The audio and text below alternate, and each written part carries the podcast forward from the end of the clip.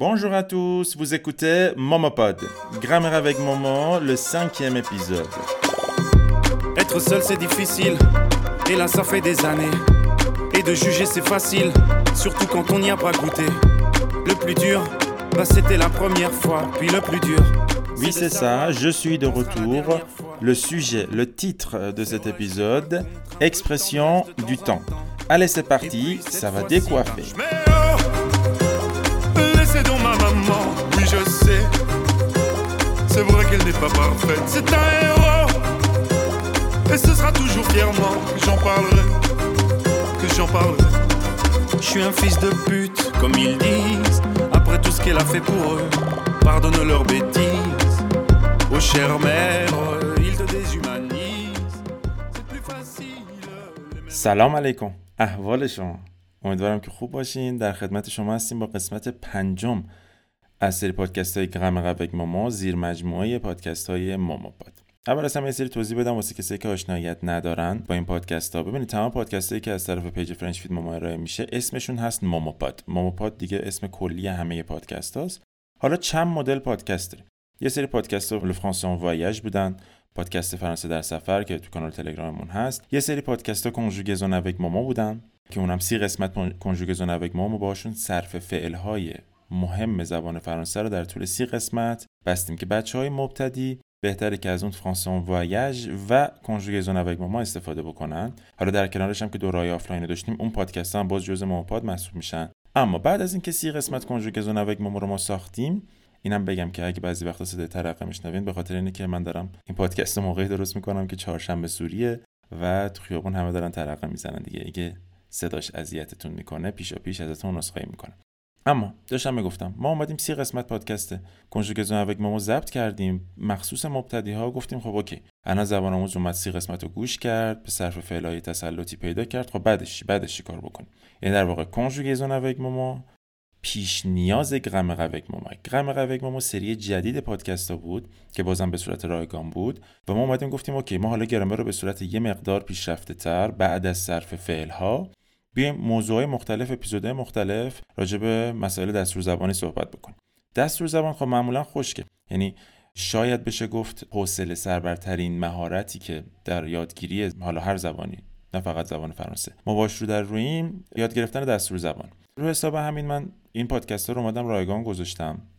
گفتم که در واقع از این طریق با پادکست رایگان ما به زبان ساده به زبان فارسی بدون که هیچ محدودیتی هیچ کسی بالا سرمون باشه بدون اینکه به کسی بخوایم جوابی پس بدیم. خیلی به زبان خودمونی عامیانه گرامرها رو یاد بگیریم.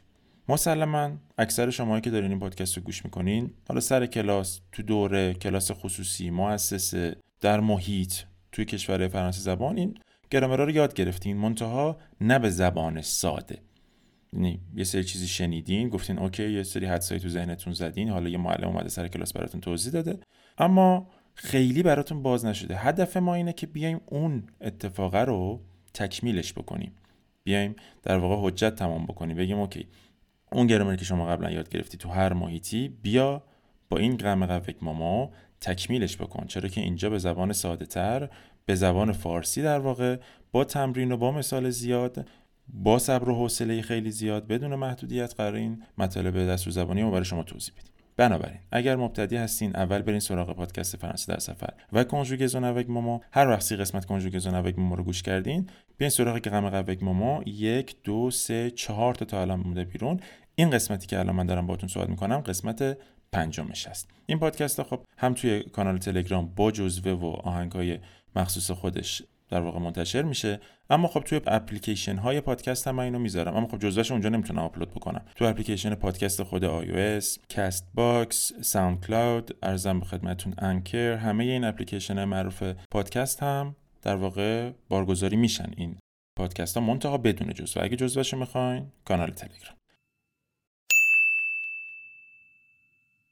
خب حالا از مقدمات و introduction بخوایم بگذریم می‌رسیم به سوژه و تیتر اصلی این اپیزود یعنی expression de temps ما چگونه می‌تونیم با استفاده از یه سری expression حالا بعضی وقتا بهش میگن indicateur de temps نشان دهنده های زمانی. حالا یا indicateur de temps یا expression de temps چجوری می‌تونیم با استفاده از این expression ها یا indicateur ها راجع به یک زمان صحبت بکنیم؟ حالا شروع زمانی انتهای زمانی مدت زمان همه اینا اکسپرسیون های مخصوص خودشو دارن که این اپیزود می‌خوایم راجع به اونا صحبت بکنیم. پس کمربندتون رو ببندین برو که بریم.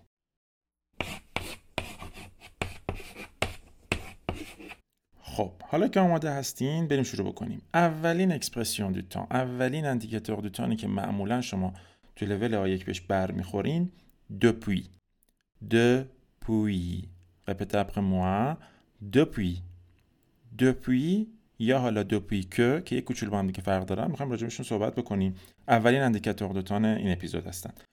depuis کنتینیته رو به شما نشون میده. یعنی چی؟ مثلا به فرانسه میگه au moment où on parle l'action ou ses effets continue یک اتفاقی تو گذشته شروع شده اما خودش یا اثراتش تا به لحظه ای که من الان دارم بهتون این جمله رو میگم ادامه داره. پس یه بار دیگه میگم. یک اتفاقی در گذشته شروع شده اثراتش یا خود اون اتفاقه تا لحظه ای که داریم راجبش صحبت می‌کنیم ادامه داره مثلا چی؟ J'étudie le français depuis deux ans. J'étudie le français depuis deux ans. من دو ساله که دارم فرانسه یاد می‌گیرم و هنوزم دارم یاد می‌گیرم. تمام نشده. J'étudie le français depuis deux ans. یه مثال دیگه. Je suis professeur de français depuis 11 ans. Je suis professeur de français depuis 11 ans. این 11 ans یعنی چی؟ یعنی که من 11 ساله که معلم فرانسه مدرس فرانسه هنوز تمام نشده. هنوز الان دارم با شما صحبت می‌کنم. هنوز professeur de français این قضیه ادامه داره. بنابراین از depuis استفاده می‌کنیم یه نکته ریز معمولا نمیگم همیشه معمولا جملاتی که درشون از depuis استفاده می‌کنیم فعل اون جمله به زمان présent صرف شده. میگم j'étudie le français depuis deux ans. Je suis professeur de français depuis 11 ans.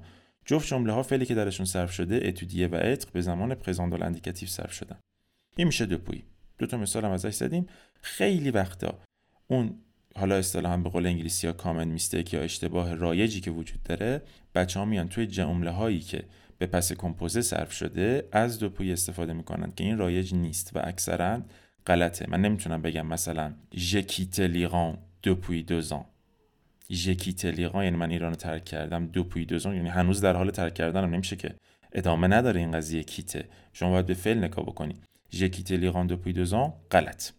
تو اینجور موقع چی باید استفاده کنیم؟ جلوتر بهش می‌رسیم. فعلا بچسبیم به همین دوپویی که در جمله استفاده میشه که فعلش به زمان حال صرف میشه. و داره کنتینیویته رو به شما نشون میده. اتفاقی که در گذشته شروع شده خودش یا اثراتش تا زمانی که داریم راجبش صحبت می‌کنیم ادامه داره. اما دوپوی کو چیه؟ چرا کو بعضی وقتا میاد؟ اولا که کو میاد که بعدش جمله جدید شروع بشه. خود دوپوی خالی بعدش اسم میاد. اسم اون زمانه میاد. اما فرض بکنین اتفاقی که می‌خوایم بهش اشاره بکنین یک زمان خاص نیست یک جمله است. مثلا می‌خوام بگم از زمانی که تو رفتی از زمانی که من شروع کردم از زمانی که بارون اومده از زمانی که تو این خونه زندگی می‌کنم یعنی یک جمله اشاره زمانی منه. یک اسم نیست. اگه یک جمله باشه ما از دوپی که استفاده می‌کنیم بعدشون جمله میاد. و معمولا دوپی که est utilisé comme point d'origine dans le شروع یک اتفاق یعنی نقطه استارت یک اتفاق در گذشته که همچنان اثراتش ادامه داره از دو پیکو استفاده می‌کنیم. مثلا من می‌خوام بگم از وقتی که اون بند خدا رفت از اینجا خیلی چیزا تغییر کرده همچنان هم اثراتش ادامه داره همچنان هم این تغییرات ادامه داره Depuis qu'il est parti, les choses ont beaucoup changé. Depuis qu'il est parti, les choses ont beaucoup changé. از وقتی رفته خیلی چیزا تغییر کرده. Depuis qu'il est parti, les choses ont beaucoup changé. دقت کنید که depuis que می‌تونه بعدش یه جمله به پس کمپوزه بیاد هیچ اشکالی نداره اما depuis گفتیم معمولا تو جمله میاد که فعلش به زمان حال صرف شده. یا مثلا می‌خوام بگم از وقتی که تو رفتی از وقتی که تو منو ترک کردی من نمی‌تونم غذا بخورم. دیگه نمی‌تونم غذا بخورم. depuis que tu m'as quitté je ne peux plus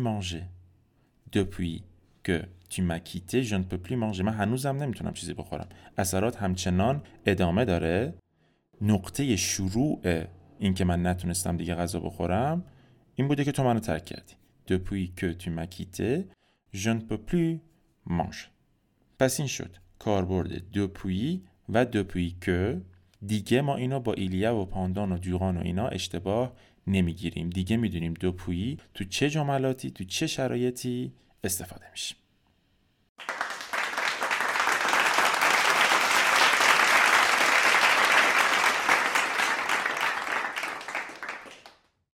قبل از اینکه بخوایم بریم سراغ اکسپرسیون دو تان بعدی یه فرمول یه فرمول یه جمله می‌خوام بهتون بگم که از این فرمول اگه استفاده بکنیم معادل همون دوپویه دقت بکنید یعنی تمام جمله هایی که ما با دوپویی می نویسیم می‌تونه با این فرمول بازنویسی بشه.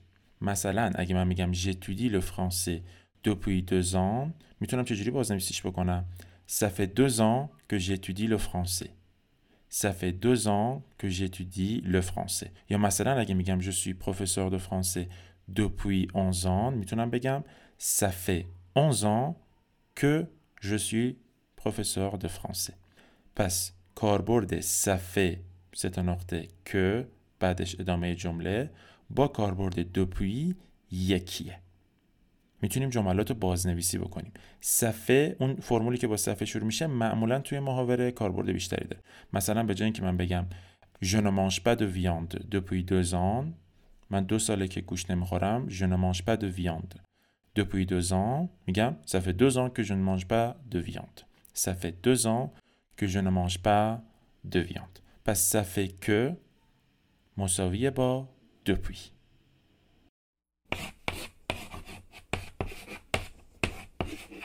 خب اکسپرسیون دو تان یا اندیکاتور دو تان بعدی که می‌خوایم راجع بهش صحبت بکنیم ایلیا هست ایلیا جدا از کاربردهای دیگه که داره به معنای وجود دارد par exemple il y a une table dans la chambre il y a beaucoup de که راجع به وجود دارد و اینا صحبت می‌کنیم اون هیچی یه کاربرد دیگه هم داره نشان دادن اتفاقی که در گذشته افتاده و تمام شده در گذشته فرق خیلی بزرگش با دوپوی اینه درسته در گذشته شروع شده اما تو همون گذشته هم تمام شده. دیگه اثراتش آقا ادامه نداره. در جمله ای که ایلیا استفاده میشه معمولا فلش به زمان گذشته معمولا پس کمپوزه صرف میشه. فرقشون خیلی بزرگه. تو رو خدا اینا رو با هم دیگه قاطی نکنید ایلیا در گذشته اتفاق افتاده در گذشته هم تمام شده. اثراتش در زمان حال وجود نداره ادامه نداشته. برعکس دوپویی که تا اون زمان که داریم راجبی صحبت می‌کنیم ادامه داشت ایلیا این شکلی نیست. مثلا چی من می‌تونم به شما بگم؟ Nous nous sommes rencontrés il y a 5 ans. ما پنج سال پیش با هم دیگه آشنا شدیم همدیگه رو ملاقات کردیم. اتفاق ملاقات کردن اتفاق آشنا شدن همون پنج سال پیش تموم شد. Nous nous آخرش هم یه استاره فعل پرونومینو nous nous sommes rencontrés il y a 5 ans. پس اتفاقی که در گذشته افتاده تو همون گذشته هم تموم شده. Nous nous il y a 5 ans مثلا من میخوام به شما بگم که من پامو شکوندم توی توی تصادف پام شکست پامو شکوندم مثلا پنج ماه پیش je me suis cassé la jambe dans un accident il y a 5 mois یا میتونم il y a 5 mois رو بذارم اول جمله il y a 5 mois je me suis cassé la jambe dans un accident je me suis cassé la jambe dans un accident il y a 5 mois نکته بسیار بسیار مهم. چه نکته؟ ایلیا که اول جمله میاد بعدش که میاد رو با ایلیایی که الان راجبش صحبت کردیم قاطی نکنید. بعضی وقتا در زبان نوشتار خیلی خیلی کم پیش میاد در زبان گفتار شما همچین چیزی ببینید. بعضی وقتا مثلا طرف میگه a deux ans que j'étudie le français. il y a 11 ans que je suis professeur de français. il y a دقیقا معادل صفحه که و دوپویه اینا رو همه رو توی ردیف بذارین. کاربرد دوپویی با صفحه که و ایلیا که با هم دیگه برابره این ایلیایی که الان راجبش صحبت کردیم گفتیم پس کمپوزه میاد دیگه که نداره.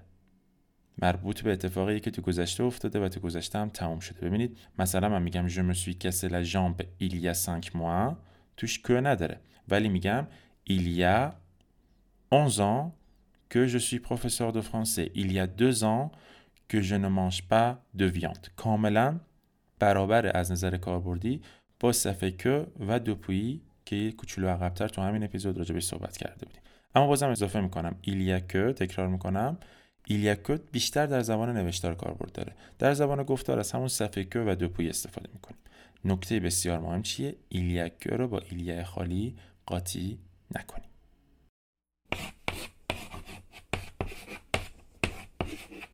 و اما اکسپرسیون دو تان سوم سومین اندیکاتور دو تان میگه می‌خوام راجع به صحبت بکنیم. دان. دان. بله درست هست این دان همون دانیه که به معنای در هست. مثلا میگیم دان لشام در اتاق دان مترو در مترو. اما کاربرد اکسپرسیون دو تان هم داره. دوپوی رو گفتیم زمان حال. ایلیه رو گفتیم زمان گذشته. دان رو میگیم زمان آینده. واسه اینکه شما مشخص بکنید یک اتفاقی در آینده قرار کی بیفته آینده دور و نزدیکش مهم نیست کی این اتفاق در آینده باید بیفته از دان استفاده می‌کنید مثلا چی Dépêchez-vous, le film commence dans 5 minutes. یا le film va commencer dans 5 minutes. Le film commencera dans 5 minutes. فیلم 5 دقیقه دیگه شروع میشه. عجله کنید. Dépêchez-vous, le film va commencer dans 5 minutes. وقتی از دان استفاده می‌کنید خیلی محدودیت صرف فعلی نداریم. ممکنه یک اتفاق در آینده نزدیک بیفته شما از پرزان استفاده کنید. ممکنه فوتور پروش استفاده کنید و ممکنه فوتور سمپل استفاده بکنید. ما توی دوره هامون حتما گوش دادین اگه دوره ها رو دیده باشین توضیح دادیم که خیلی وقتا فوتور سمپل و فوتور پروش هاشون با هم دیگه همپوشانی داره خیلی نمی‌تونیم از هم دیگه تمیزشون بدیم مثل هم پخف پس کمپوزه نیستن که خیلی با هم دیگه فرق داشته باشه کاربردشون بنابراین اتفاقی که در آینده میفته زمانش رو با دام مشخص می‌کنیم. لو فیلم و کامانسه دان 5 مینوت یا مثلا من می‌خوام به شما بگم که من حتما باید یه سال دیگه از ایران برم بیرون. باید یه سال دیگه ایران رو ترک بکنم. Je dois quitter l'Iran dans un an certainement. Je dois certainement quitter l'Iran dans un an. Je dois certainement absolument quitter l'Iran dans un an Je dois quitter je dois certainement quitter absolument quitter l'Iran dans un an یک سال آینده باید از ایران برم این هم باز دوباره راجع به آینده است به جای je dois quitter می‌تونستم بگم je devrais quitter je vais devoir quitter محدودیت زمانی ندارم پس این هم شد از کاربرد دان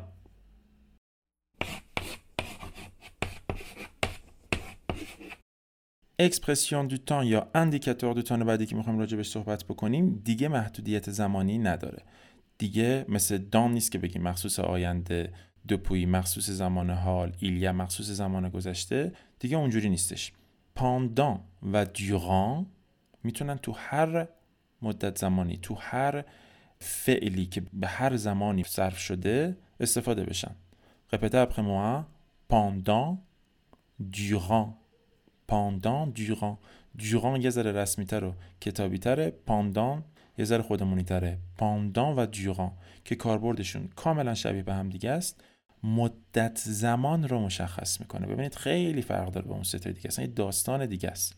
مدت زمان مثلا به مدت دو سال یه اتفاق میفته به مدت یک هفته یه اتفاق میفته واسه اون از پاندان یا دیوران استفاده می‌کنیم مثلا من می‌خوام بگم من به مدت پنج روز بستری شدم. J'ai été hospitalisé pendant cinq jours. J'ai été hospitalisé pendant cinq jours. یا مثلا من به مدت سه سال در فرانسه زندگی کردم. J'ai habité en France pendant trois ans. Durant trois ans. Pendant durant کاملا شبیه به هم دیگه است. گفتیم فقط durant یه کوچولو رسمی تره. La bibliothèque ferme pendant les vacances. به مدت یا در طول تعطیلات بیبلیوتک است. La bibliothèque ferme pendant les vacances. J'ai habité en France pendant trois ans. Durant trois ans.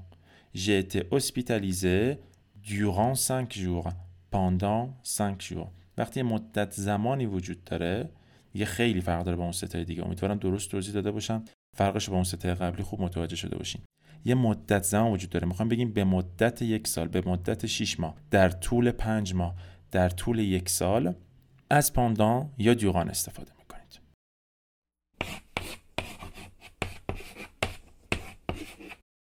اما اندیکاتور دو بعدی که می‌خوایم راجع به صحبت بکنیم آن هست. آن ان. همون آنی که قبل از کشورها میذاشتیم می‌گفتیم ژبیت آن فرانس je pars en Italie یه کاربرد دیگه هم داره برای بیان زمان.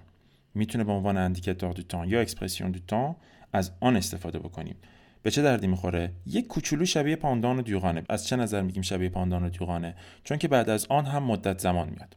در طول یه زمانی یا مدت زمانی یه اتفاق قراره بیفته. منتها فرق بزرگی که با pendant و durant داره اینه که مدت زمان لازم برای انجام یک کاری رو مشخص می‌کنه.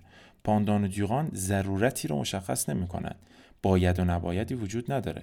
اما آن داره میگه آقا من برای انجام این کار به این مدت زمان نیاز دارم خودش به فرانسوی میگه en, c'est durer pour accomplir. On parle du temps qu'il faut pour accomplir l'action. مدت زمانی که نیاز برای به اتمام رسوندن یک کار. On parle du temps qu'il faut pour accomplir l'action. می‌تونه فعلی که در اون جمله صرف میشه پرزان باشه پس کمپوزه باشه یا فوتور باشه مثل پاندان و دوران هیچ محدودیتی وجود نداره اما ضرورتی که میاد آن رو نسسیته یا دیوره رو می‌تونیم بگیم نکته ای که باعث میشه آن از پاندان و دیوران جدا بشه. مثلا چی میگم مثلا میگم il a mangé deux croissants en une minute il a mangé deux croissants en une minute به مدت یک دقیقه دو تا کرواسان خورد.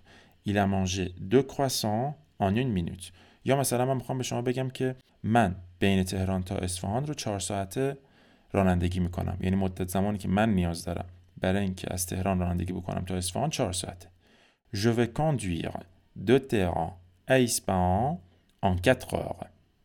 Je vais conduire de Téhéran à Ispahan en 4 heures. اینجا که بگم پاندان 4 heures نه که غلط باشه. بهتره بگم آن 4 heures چرا چون دارم راجع به مدت زمان مورد نیازم برای تمام کردن یک کار صحبت می‌کنم. اگه می‌خواین خوشگل طرف بزنین بهتر اینجا از آن استفاده کنید. Je vais conduire de Téhéran à Ispahan en 4 heures. Il a mangé deux croissants en une minute. پس مثل پاندان و دیوران آن هم به مدت زمان به یک طول زمانی داره اشاره می‌کنه. اما فرقش با پاندان و دیوران اینه که مدت زمان مورد نیاز برای تمام کردن یک کار رو بیان می‌کنه.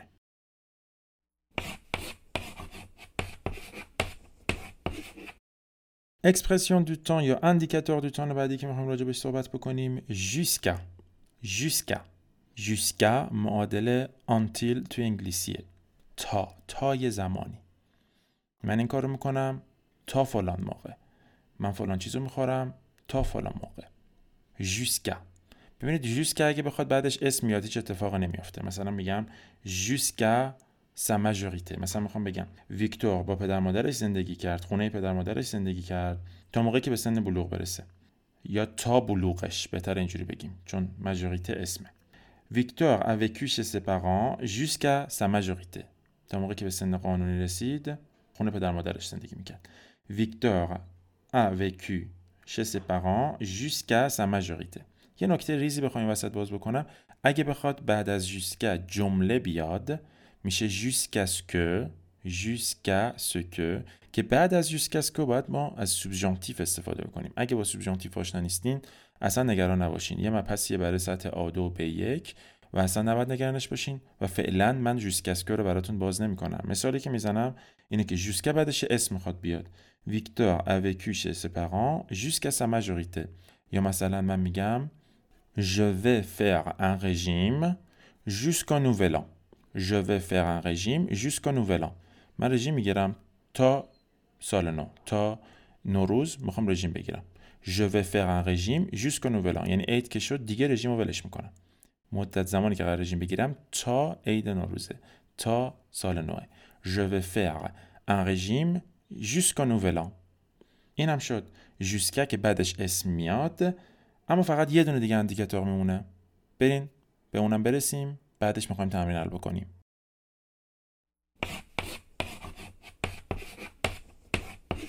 دو تا اکسپرسیون دو تام داریم که کاملا مثل پاندان و دیوران عین هم دیگن کاربرداشون هیچ فرقی با هم دیگه نداره.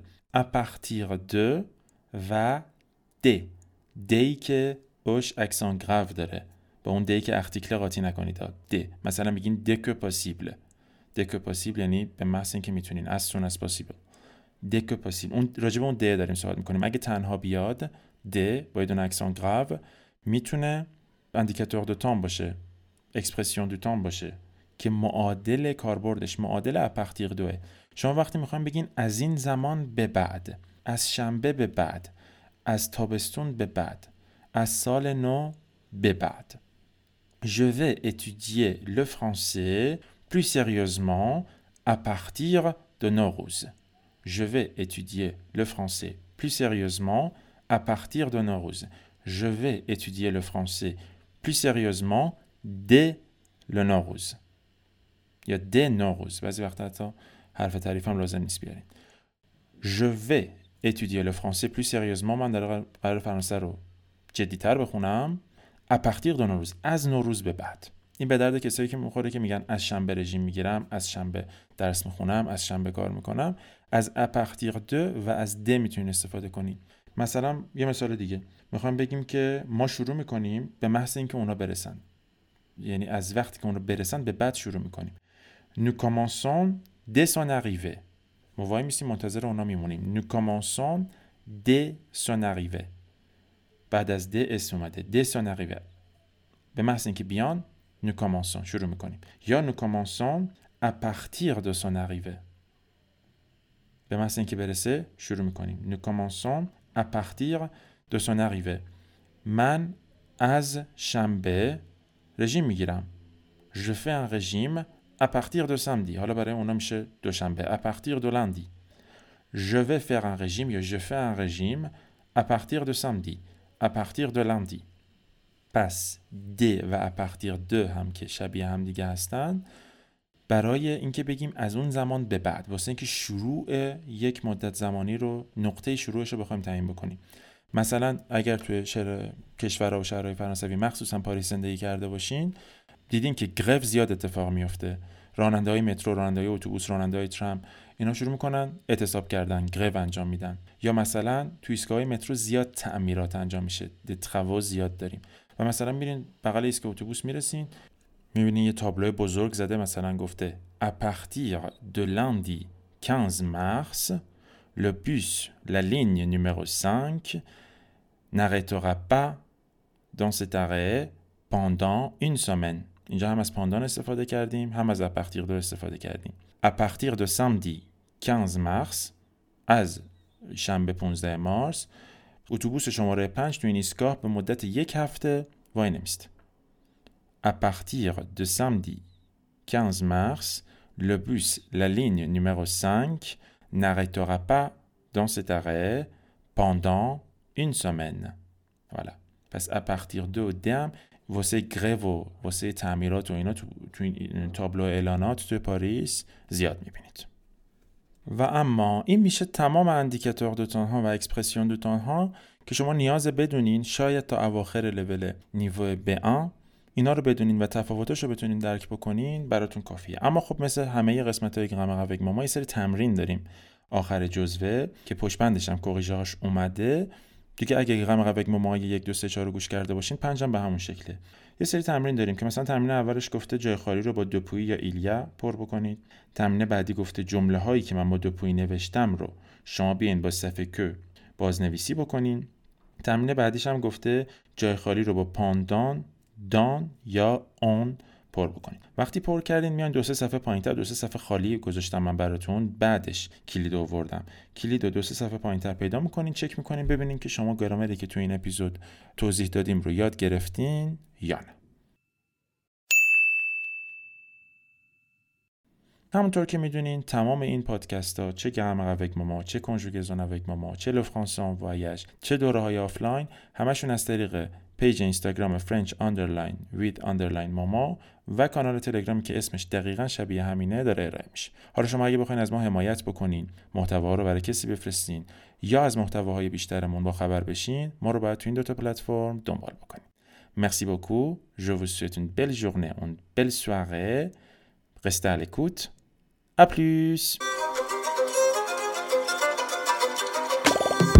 Être seul c'est difficile, et là ça fait des années. Et de juger c'est facile, surtout quand on n'y a pas goûté. Le plus dur, bah c'était la première fois. Puis le plus dur, c'est de savoir quand sera la dernière fois. Hmm. C'est vrai, je suis pas contre un peu de tendresse de temps en temps. Et puis cette fois-ci, ben, je pourrais le faire en l'insultant. Oui, tout est négociable dans la vie moyenne en paiement. En plus, je suis sûrement son meilleur client.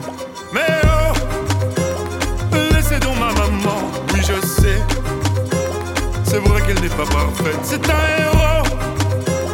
Et ce sera toujours fièrement que j'en parlerai, que j'en parlerai.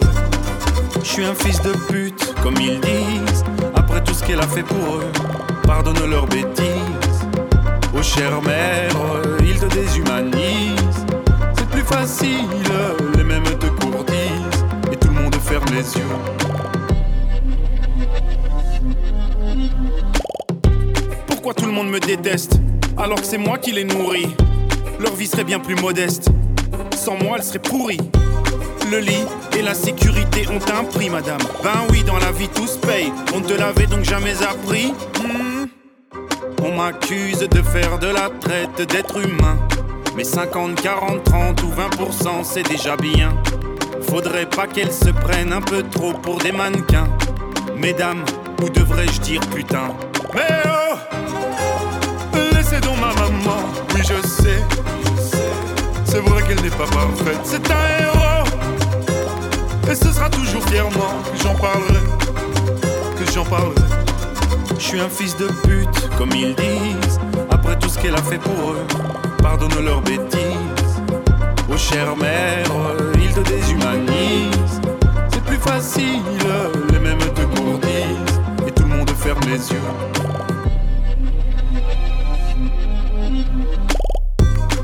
Sais que c'est ton boulot, mais faut bien que je fasse le mien, non? Entre le tien et le mien, la différence c'est que moi je paye des impôts. Allez circuler madame, reprends tes papiers, ce qui te reste de dignité. Aux femmes, trouve-toi un vrai métier. Mais oh, laissez donc ma maman, oui je sais, je sais. C'est vrai qu'elle n'est pas parfaite, c'est un héros. Et ce sera toujours fièrement que j'en parlerai, que j'en parlerai. Je suis un fils de pute, comme ils disent, après tout ce qu'elle a fait pour eux, pardonne leurs bêtises. Oh chère mère, ils te déshumanisent. C'est plus facile, les mêmes te courtisent, et tout le monde ferme les yeux.